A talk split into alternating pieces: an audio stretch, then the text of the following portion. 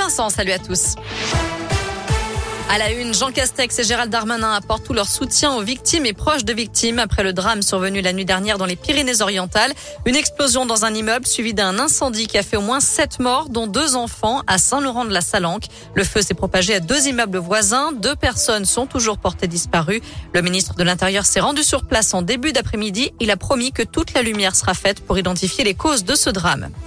Retour dans la région avec une soirée mouvementée dans le quartier de la Duchère, dans le 9e arrondissement de Lyon. Une voiture a été criblée de balles et une balle perdue s'est réfugiée dans l'appartement d'un riverain hier soir. Selon Lyon Mag, il pourrait s'agir d'un règlement de compte. Il n'y aurait pas eu de blessés.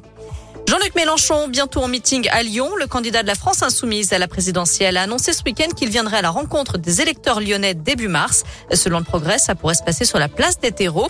De son côté, Marine Le Pen sera en meeting à Vienne vendredi. La candidate du Rassemblement national est attendue à 18h30 au manège. À propos d'élections, des volontaires sont recherchés pour tenir les bureaux de vote à Lyon à l'approche de la présidentielle, prévue les 10 et 24 avril prochains. La ville de Lyon a besoin d'assesseurs pour tenir les 600 bureaux de vote. Toutes les infos sont sur l'appli et radescoop.com, bien sûr. Un mot de sport avec un couple d'Auvergnats en or. Les patineurs Gabriela Papadakis et Guillaume Cizeron ont décroché la médaille d'or en danse sur glace aujourd'hui aux Jeux Olympiques de Pékin. Le seul titre qui manquait à leur palmarès, la France compte désormais 11 médailles dont 3 en or. Demain, on suivra notamment le biathlon avec le relais homme, le combiné nordique, le ski alpin avec la descente des femmes et le bobsleigh à deux avec le lyonnais Dorian Otterville.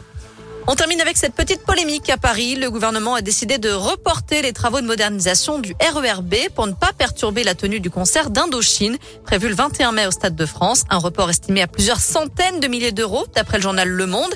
Alors que le ministre des Transports, lui, affirme plutôt que ce sera sans surcoût. Merci beaucoup, Noé.